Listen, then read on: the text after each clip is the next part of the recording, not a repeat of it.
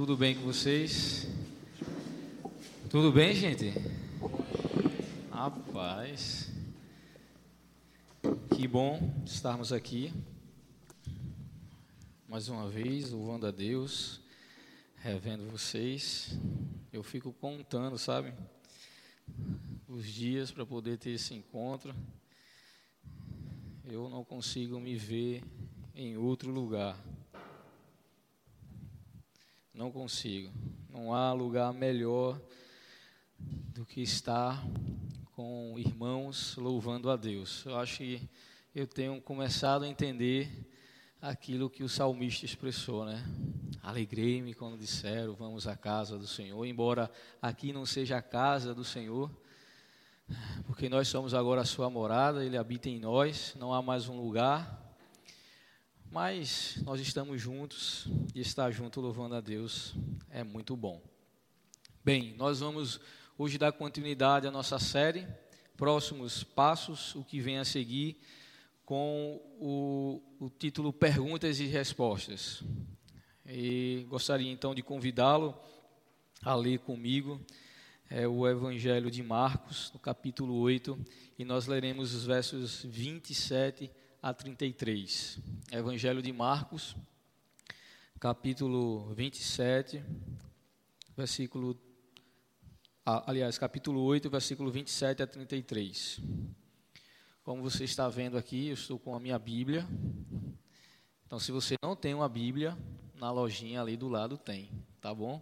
Então você pode ir lá comprar, porque todos os recursos da lojinha é, ficam aqui para a nossa comunidade. Se você tem um aplicativo, você pode abrir também aí e acompanhar a leitura junto comigo. Vai aparecer aqui na tela também. E aí você pode acompanhar, tá certo? Marcos, capítulo 8, versículos 27 a 33. E diz o seguinte: Jesus ah, e seus discípulos dirigiam-se para povoados nas proximidades de Cesareia de Filipe. No caminho, ele lhes perguntou: Quem o povo diz que eu sou? Eles responderam: Alguns dizem que é João Batista, outros Elias e ainda outros um dos profetas. E vocês? perguntou ele: Quem vocês dizem que eu sou? Pedro respondeu: Tu és o Cristo. Ah, Jesus os advertiu que não falasse a ninguém a seu respeito. Então ele começou a ensinar-lhes que era necessário que o filho do homem sofresse muitas coisas e fosse rejeitado pelos líderes religiosos, pelos chefes dos sacerdotes e pelos mestres da lei, fosse morto e três dias depois ressuscitasse. Ele falou claramente a esse respeito. Então Pedro, chamando-o à parte, começou a repreendê-lo. Jesus, porém, voltou-se, olhou para os seus discípulos e repreendeu Pedro, dizendo: Para trás de mim, Satanás. Você não pensa nas coisas de Deus, mas nas dos homens. Perguntas e respostas. É, só para você se ambientalizar um pouco sobre esse momento aqui, se você não ouviu as mensagens anteriores, eu incentivo você que faça isso, está no Spotify disponível, porque essa mensagem ela é sequencial. Para quem está aqui ah, desde a primeira mensagem, você percebe que é o mesmo capítulo que nós estamos lendo. E nós usamos nessas duas últimas mensagens ah, a parte do versículo 22 ao 26, que é a cura do cego. Aquele cego que foi é, curado em um processo de duas etapas. Primeiro, Jesus passa a lodo em seu, os seus olhos, ele enxerga parcialmente e depois ele passa a enxergar é, nitidamente, depois que Jesus coloca a mão sobre a sua cabeça é, e o cura definitivamente. E aí a gente percebeu que esse episódio é, é exatamente aquilo que Jesus está tentando mostrar a condição dos seus discípulos. Eles, é, embora estivessem é, enxergando parcialmente, eles ainda não enxergavam tudo com muita clareza. E a gente percebeu, então, aplicando isso a, a, a, esse, a essa ideia de próximos passos, o que vem a seguir, é que a gente se sente da mesma forma. A gente olha pra, pra, para frente, para o futuro, e diante é, da, dessa pergunta intrigante, o que, o que vai vir a seguir, o que é que a gente precisa fazer, é, qual o próximo passo que a gente precisa tomar, a gente fica como que esse cego, vendo as coisas meio turva, até que Deus, Ele, pela sua graça, nos dá momentos de abertura de visão completamente e a gente tem confiança para dar um próximo passo. Foi isso? E depois a gente viu, domingo passado, é que é, nesse processo de dar um próximo passo na nossa caminhada com Jesus, a gente vê muitos obstáculos e barreiras muitos dos quais não está externamente a nós, mas dentro de nós, e nós somos instigados por Jesus, é Ele que nos provoca a, a darmos um próximo passo. Um próximo passo. E Ele faz isso mostrando para a gente que Ele tem feito milagres extraordinários.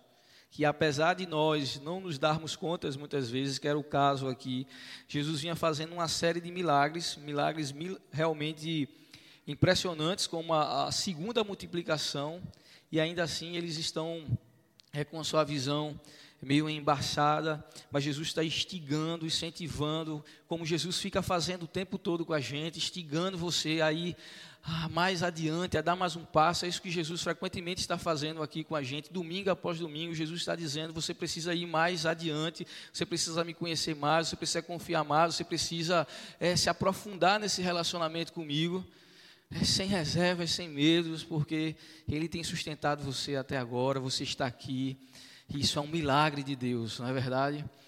Foi isso que nós falamos domingo passado, e agora a gente se dá conta que há perguntas e respostas, muitas perguntas e respostas. Eu não sei você, mas eu, diante é, de um momento como esse, de se perguntar o que é que eu vou fazer agora, o que é que vai vir a seguir, isso já em si é uma pergunta, né? O que vem a seguir já é uma pergunta. Quais são as perguntas que você tem que lidar? Quais são elas? O que é que você tem se questionado a Deus nesse momento da sua vida? O que é que você tem indagado? Eu imagino que, se você for como eu, assim, há muitos questionamentos. Eu tenho vários. Eu fico me perguntando o tempo todo a, a Deus o que, o, o que de fato Ele quer, como as coisas vão ser, o que é que vai acontecer. Ah, às vezes eu, eu perco, irmãos, noites de sono, pensando, na verdade, eu nem consigo dormir. Tem dias que eu não consigo adormecer, porque eu estou pensando ah, o que é que vai vir adiante. Você é assim também? Eu, eu sou somente eu? Ninguém é assim não, né? Então, ainda bem que o problema é só, só meu. Só eu que fico assim, viajando com os meus questionamentos. Mas é verdade, diante é, dessa caminhada com Jesus e, e por esse incentivo de Jesus o tempo todo de a gente dar um passo mais adiante de fé, há muitas perguntas, muitas perguntas é, e poucas respostas às vezes. Mas observe que Jesus está se dirigindo para um grande centro urbano. No, a gente leu aí é, no verso 27 que Jesus está se dirigindo ah, para os povoados nas proximidades de Cesareia de Filipe. Cesareia de Filipe é como se fosse a nossa região metropolitana. Jesus está indo pra, para esse lugar. E o que é que tem ali? Que povos, ou melhor, que povoados eram esses que estavam em torno de Cesareia de Filipe? O que é que Cesareia de Filipe representava para aquele tempo? Bem, a gente olhando ah, para essa cidade, a gente percebe que tem uma coisa muito parecida com, com conosco hoje, né? porque essa cidade era, era antigamente chamada de Balinas. Lá havia o centro de adoração a Baal, que mais tarde é, teve o seu nome alterado para Pânias, que foi é, em virtude é, de um deus que era adorado lá também chamado Pan. Pan. É daí que vem alguns nomes nesse sentido aí. Pan, alguma coisa, tem essa origem aí. Porque eles acreditavam que é, esse deus grego havia nascido nas cavernas da colina acima da cidade, ah, no sopé do Monte Hermon. E aí Cesarela de Filipe também a, continha um templo em mármore, mármore reluzente, que, era, que foi construído por Herodes Filipe para homenagear César, o imperador romano, que era considerado um deus. Então, todos os cidadãos dessa cidade, uma vez por ano, eram obrigados a irem para esse templo e acenderem incenso em, em adoração ou em homenagem a, a César e deviam proclamar: César é o Senhor. Então, esse era o contexto dessa cidade. E Jesus está indo para lá. Jesus está indo para ah, o centro é, dessa cidade, onde toda essa adoração a tantos deuses acontecia, e no meio do caminho é, ele faz uma pergunta aos seus discípulos, não é isso? Jesus e seus discípulos dirigiam para povo, os povoados nas proximidades de Cesareia de Filipe, e no caminho ele faz o quê? Uma pergunta. Jesus perguntou: Quem o povo diz que eu sou? E aqui perceba, parece existir para Jesus um interesse sobre as, as questões que estão ocorrendo nesse lugar. Parece que Jesus está interessado em saber o que as pessoas estão conversando. Parece que Jesus é, deseja saber qual é o assunto do momento. É porque as perguntas estão sendo feitas. As perguntas estão sendo feitas. E as perguntas que estão sendo feitas são importantes. São importantes. Todos os seus questionamentos são importantes. Você tem algum deles? É importante. E é mais interessante saber que Jesus também está interessado em saber quais são eles. Jesus tem interesse em saber sobre os seus questionamentos, sobre as suas indagações. E nesse lugar onde todo mundo tem uma pergunta, embora hoje a gente esteja vivendo o fenômeno de todo mundo ter uma resposta, né? Instagram, você coloca lá, todo mundo na hora está escrevendo alguma coisa, alguém tem alguma coisa a dizer. Mas, na verdade, todo mundo tem alguma pergunta que precisa ou deseja de uma resposta. Algumas perguntas que nós é, fazemos ou que ouvimos é, fazem muito sentido, outras não. Algumas perguntas são sinceras, outras perguntas são apenas provocativas, mas todo mundo tem as suas perguntas, tem as suas dúvidas, tem seus questionamentos.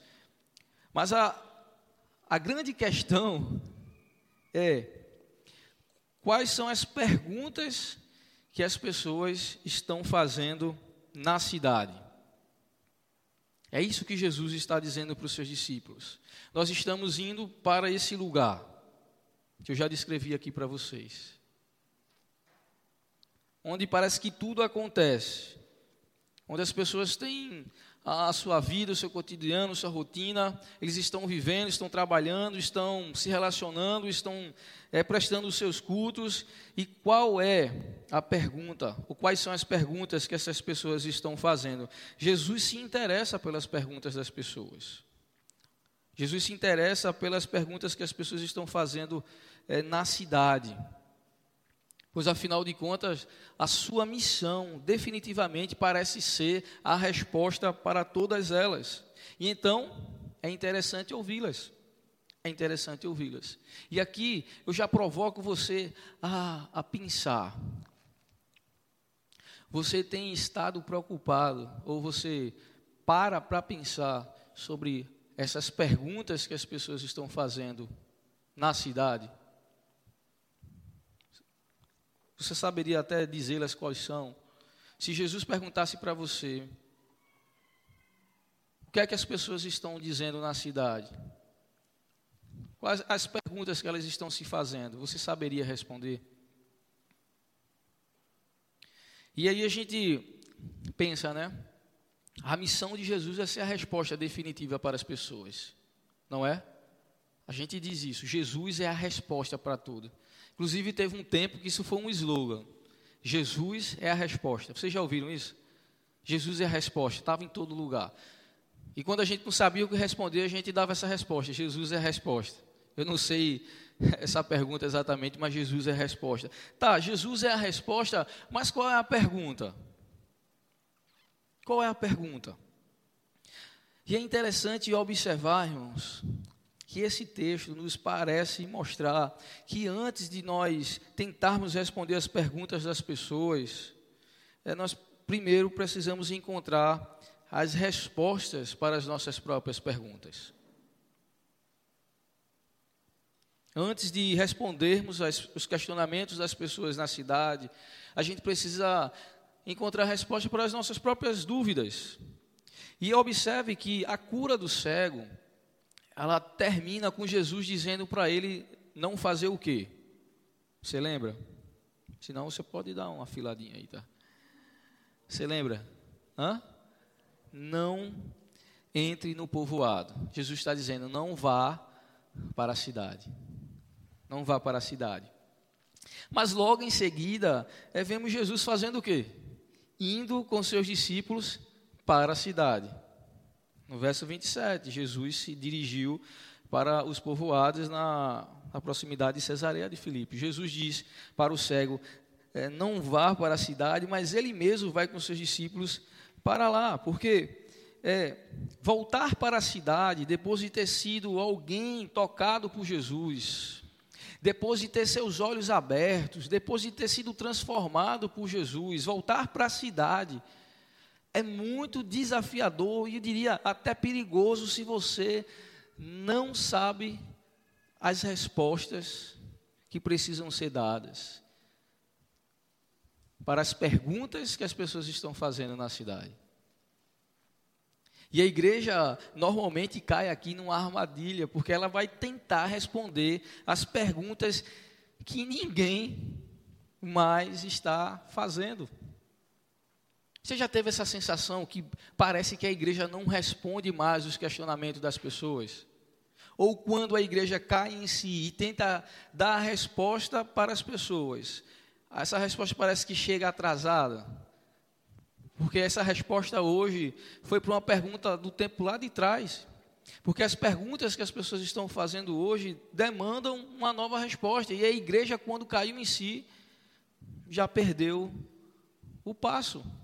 Você tem essa sensação que muitas igrejas estão é, respondendo perguntas que ninguém mais faz e que as novas perguntas, os novos desafios estão é, passando é desapercebido. Ou, na verdade, é muito desafiador, porque como nós vamos responder a essas perguntas? E, normalmente, a nossa tendência é olharmos para os questionamentos das pessoas com um olhar de julgamento. A gente tende a julgar a, a vida de uma maneira geral pelo viés da nossa própria experiência. A gente olha para, para as, as experiências das pessoas e seus questionamentos em relação à fé e a gente julga isso pelo viés da nossa própria experiência. Então, começamos a negar experiências das pessoas, dos outros, simplesmente porque nunca experimentamos a mesma coisa. E aí, em vez de nós nos preocuparmos em buscar as, as respostas, nós julgamos as perguntas. E aí acontece coisa como do tipo, você vai entender muito bem agora pelos exemplos que eu vou dar sobre isso. Gente que começa a negar, por exemplo, o racismo, porque nunca sofreu racismo. Já viu isso? Não, isso não existe, eu nunca sofri, então eu nego. Mas ele não se pergunta, ele não está preocupado quais são as respostas para essa dúvida. Ele nega a violência contra a mulher, o direito da mulher, simplesmente porque no contexto que ele foi criado, ele nunca viu. Ele nunca presenciou. Esses dias eu estava recebendo no trabalho pela Secretaria da Mulher para a gente fazer uma ação conjunta na parte de levantamento de dados e tinha um amigo que, meu Deus, eu fiquei procurando um buraco para esconder minha cabeça, porque ele quis ser engraçado, mas ele foi assim muito deselegante. E no final eu disse: Olha, poxa, você não pode falar isso. Isso não é mimimi. É porque você vem, graças a Deus, num contexto que essas coisas não acontecem. Então, não fica tratando esses questionamentos como se fosse É uma coisa que não existe porque você não tem essa experiência.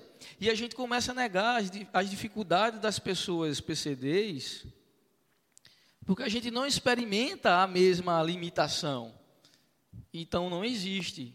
E, gente, é desde o dia em que nós recebemos aqui em nossa igreja uma pessoa com deficiência, e ela quis subir a nossa escada ali, e ela não conseguiu, ela não pôde eu passei a orar e pedi, Senhor, nos dê um lugar onde a gente possa ser acessível. Porque até então não tinha chegado. Mas estava ali, na minha frente, naquele lado ali. E eu não soube dizer, eu não soube o que dizer para essa pessoa, porque não era a minha experiência. Subir uma escada eu consigo, você consegue. Mas a partir do momento que essas coisas começam a acontecer, então você começa a, a dizer: onde é que estão as respostas para isso? É porque a igreja precisa ser inclusiva. E antes que você faça um preconceito aí feche o seu frito com essa palavra inclusiva, mas é verdade, a igreja precisa ser inclusiva, a igreja precisa um, ser um lugar que recebe a todos,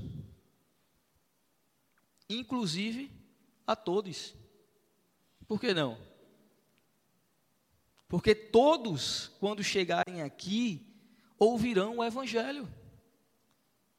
E eu não tenho preocupação se as pessoas tentarem mudar as palavras, darem a ela outros significados, porque inclusive a palavra de Deus diz que as palavras passarão, mas o Evangelho, as palavras de Jesus, elas permanecem para sempre.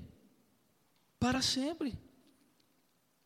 Então não serão novas narrativas evangélicas, que são respostas humanas para as perguntas que os homens estão fazendo aí, que nos deixarão ou que me deixará com temor de dar a resposta do Evangelho. Você consegue entender isso? Porque a gente tende a acreditar mesmo que porque não tivemos experiências parecidas, as experiências das pessoas não existem e a gente nega. É como quase que um cego que foi curado instantaneamente, poderia facilmente negar a experiência daquele cego que passou por um processo de duas etapas. Sabe, não, Jesus não curou você, não. Como assim?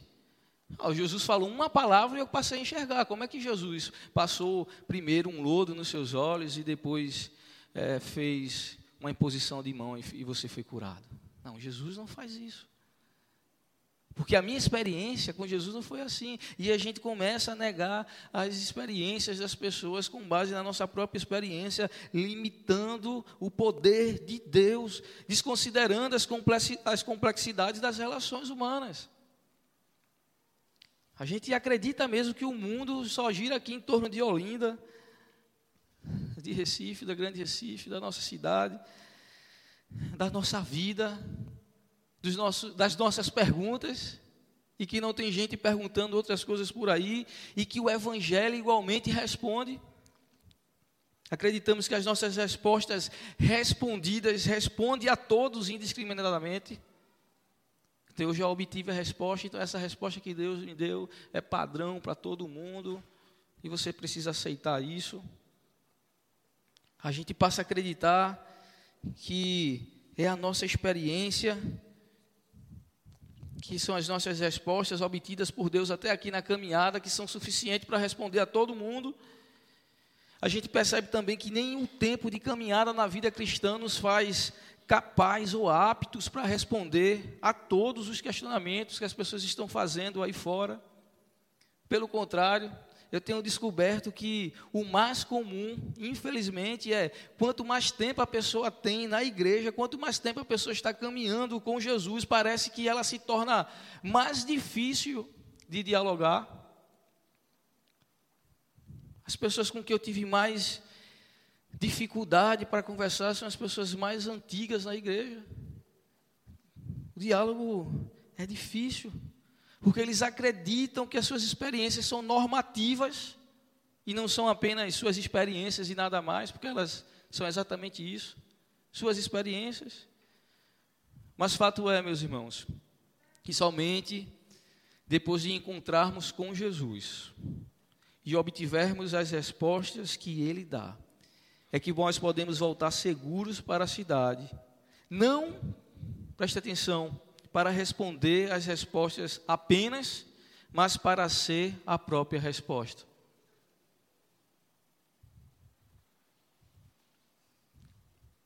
Quando Jesus vem a nós, ele faz um milagre em nós.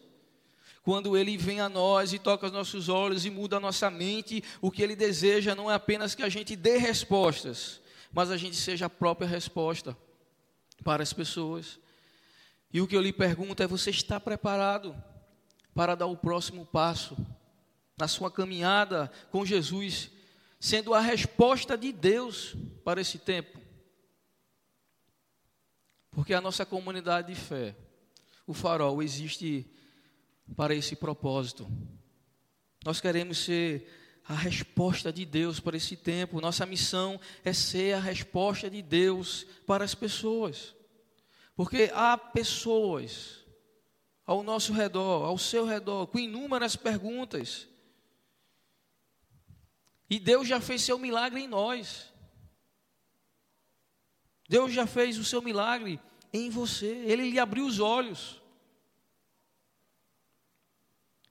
E o que ele espera agora é que você saia por aí, na cidade, não para dar simplesmente respostas a todas as perguntas, mas para ser a resposta dele para as pessoas.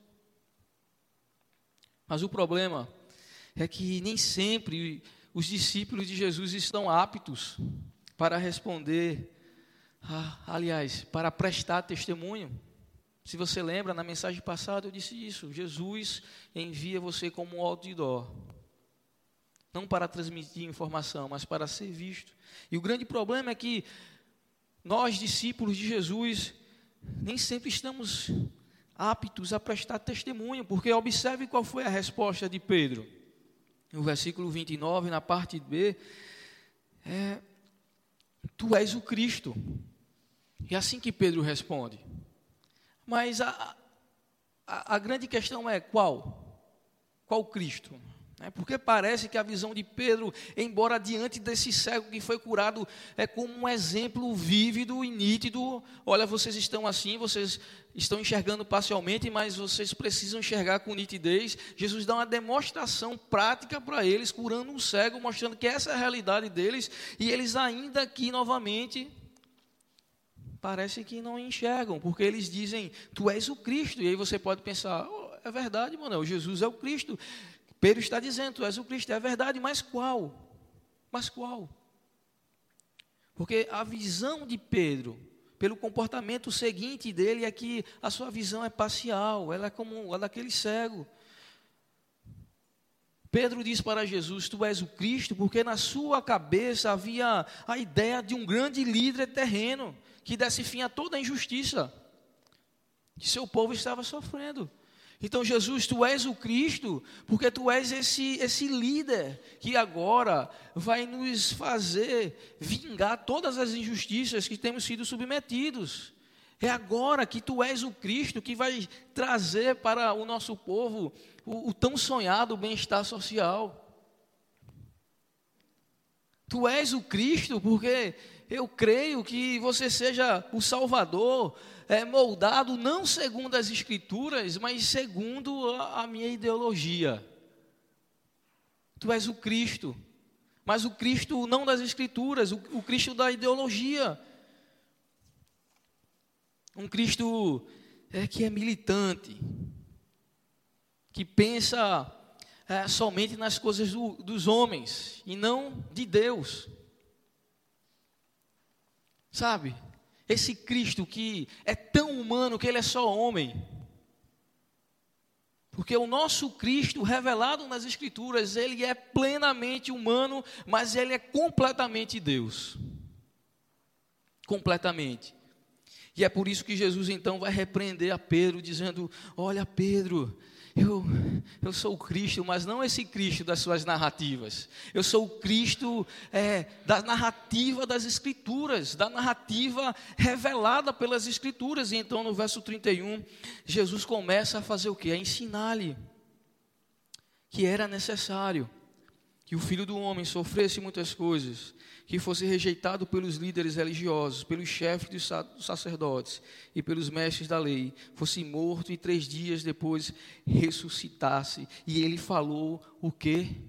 Claramente a esse respeito, porque o Evangelho, meus irmãos, é uma narrativa revelada. É uma história contada pelas sagradas escrituras que começam no Gênesis e terminam no Apocalipse e que tem seu âmago, seu clímax o centro de tudo no nascimento, na vida, na morte, na ressurreição e na ascensão de Jesus Cristo. E que culmina dizendo que esse mesmo Jesus, ele voltará. E todos os olhos verão que esse é, mesmo Jesus vai voltar os seus olhos para o Antigo Testamento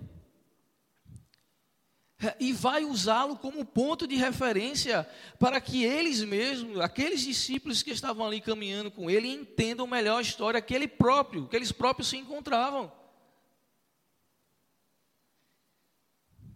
Que ensinava que era justamente na verdade das escrituras reveladas que contava é, o que se achava, que encontrava o contexto pela qual a verdade que ele agora trazia podia ser compreendida.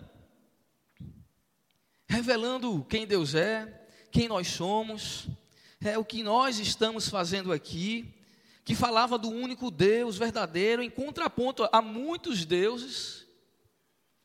O Deus que cria é, por amor e não por necessidade, um mundo que carrega as suas marcas e a sua presença, mas que não é divino, que entrou num estado de queda e que agora esse Deus precisa em, entrar em missão para resgatar o homem, e ele vem fazendo isso ao longo de todas as histórias que encontramos aqui na Bíblia. E que agora, de uma vez por todas, na pessoa de Jesus, a expressão exata desse Deus agora está revelada e um novo e vivo caminho é aberto e você pode encontrar a vida eterna e a resposta para os seus dilemas. Não podemos efetivamente dar testemunho a menos que realmente conheçamos aquele de quem testificamos e conheçamos e entendemos entendamos a situação existente diante da qual o testemunho deve ser prestado. É primeiro necessário você entender a história bíblica, a narrativa bíblica. É primeiro é importante você entender o que Jesus fez na sua vida, depois você entender qual o contexto que você está e então você ser capaz de testemunhar. Porque senão as suas respostas poderão ser de um Cristo que não é o Cristo das Escrituras. E para que isso aconteça, irmãos, precisamos ouvir. E um dos ingredientes mais importantes e mais negligenciados para um discípulo de Jesus é ter um ouvido atento. Quem ouve mal não é um bom discípulo. Porque veja bem, Tiago vai falar isso de maneira muito clara. Você conhece o texto né, de Tiago que fala ali sobre a língua, e ele diz que é um mal incontido, carregado de veneno mortífero e nos exorta a perceber que mais do que falarmos, o que precisamos exercer nessa vida de discipulado na cidade é ouvir. Ouvir as perguntas que estão sendo feitas, porque ouvir pode ser também uma resposta de Deus. Às vezes as pessoas só querem ouvir. Aliás, querem falar porque querem, querem ser ouvidas. Querem ser ouvidas. Nós precisamos ouvir as pessoas, mas ouvir também a voz de Deus através das Escrituras. Nós precisamos desse exercício permanente de estar ouvindo a Deus por meio das Escrituras e estar ouvindo as vozes dos homens e mulheres que estão ao nosso redor. E frequentemente a gente descobre que essas vozes são São vozes que se interrelacionam, que às vezes se chocam. Como John Stott vai dizer, é o ouvir duas vezes, duas vezes. Essa é a nossa missão: ouvir ao Espírito e ouvir ao mundo. Portanto, é uma disciplina que nos capacita a sermos de fato cristãos relevantes para hoje. Quando a gente se, se porta a ouvir, primeiro, então a gente é capaz, depois de indo a Deus por meio das Escrituras, a gente dá a resposta às pessoas. Eu não estou dizendo que nesse processo de ouvir a Deus e ao mundo da mesma forma, é da mesma forma e com o mesmo nível, não. Nós ouvimos a Deus primeiro com humildade, com reverência, ansiosos por tentar entendê-lo e encontrar as respostas que Ele tem nos dado já, que Ele tem revelado, e depois de compreendê-las e acreditarmos nela, basearmos a nossa vida nela, então nós podemos ouvir o mundo e as suas perguntas com um olhar crítico, ansioso por compreendê-los, sobretudo, e não julgá-los. E não julgá-los. Porque Jesus mesmo disse, meus irmãos, que ele não veio para julgar o mundo, mas para o quê? Salvá-los. Porque esse evangelho, ele concilia o passado com o presente e o outrora com o agora. Ele é esse evento histórico, mas com uma experiência contemporânea, essa que nós vivemos aqui agora e sentimos, experimentamos se ao proclamar o poder salvador, meus irmãos, nós emitimos os eventos salvíficos, especialmente a cruz, então nós não estamos pregando o evangelho, por isso é fundamental que quando a gente pensa ah, nos próximos passos que a gente deve dar na nossa vida com Jesus, a gente compreender que esse período em que nos encontramos é um período de tempos intermediários.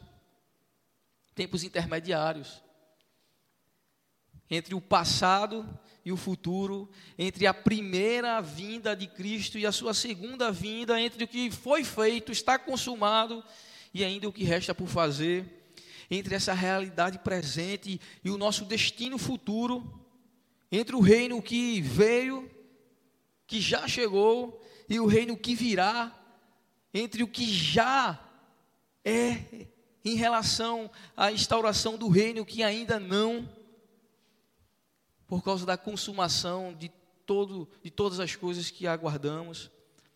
Portanto, do ponto de vista físico, é naturalmente impossível parecer fazer essas duas coisas, né? Você não pode ouvir o mundo e ouvir a Deus em direções opostas, mas espiritualmente falando, meus irmãos, é essencial que a gente continue fazendo esse exercício permanente de olhar para trás, olhando para a encarnação de Cristo e todas as suas implicações, mas também olhar para frente para seu retorno e tudo que ele há de fazer. Por isso, para você refletir e praticar perguntas e respostas, você tem sido resposta de Deus para os que estão ao seu redor. Você tem sido resposta de Deus? Ou você tem se preocupado apenas em responder as perguntas das pessoas? Você pode ser resposta de Deus primeiro ouvindo as pessoas.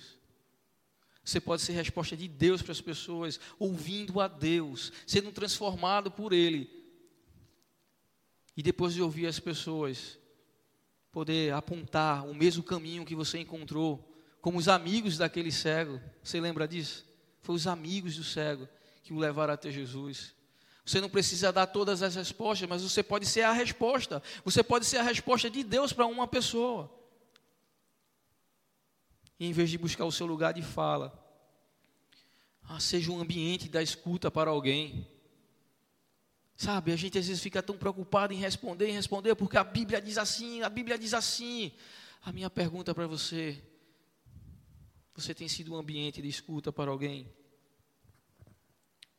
Alguém que, que quer falar, porque na verdade o que ela, o que ela está buscando é, é falar para Deus, mas ela não consegue se relacionar com Deus, porque ela está na cidade de muitos deuses, de muitas narrativas, e de repente você, sendo esse ambiente de escuta, ela possa finalmente ouvir a Deus por meio de você. E por último, testemunhar de Jesus é também ouvir. Ouvir. Por favor, fique de pé.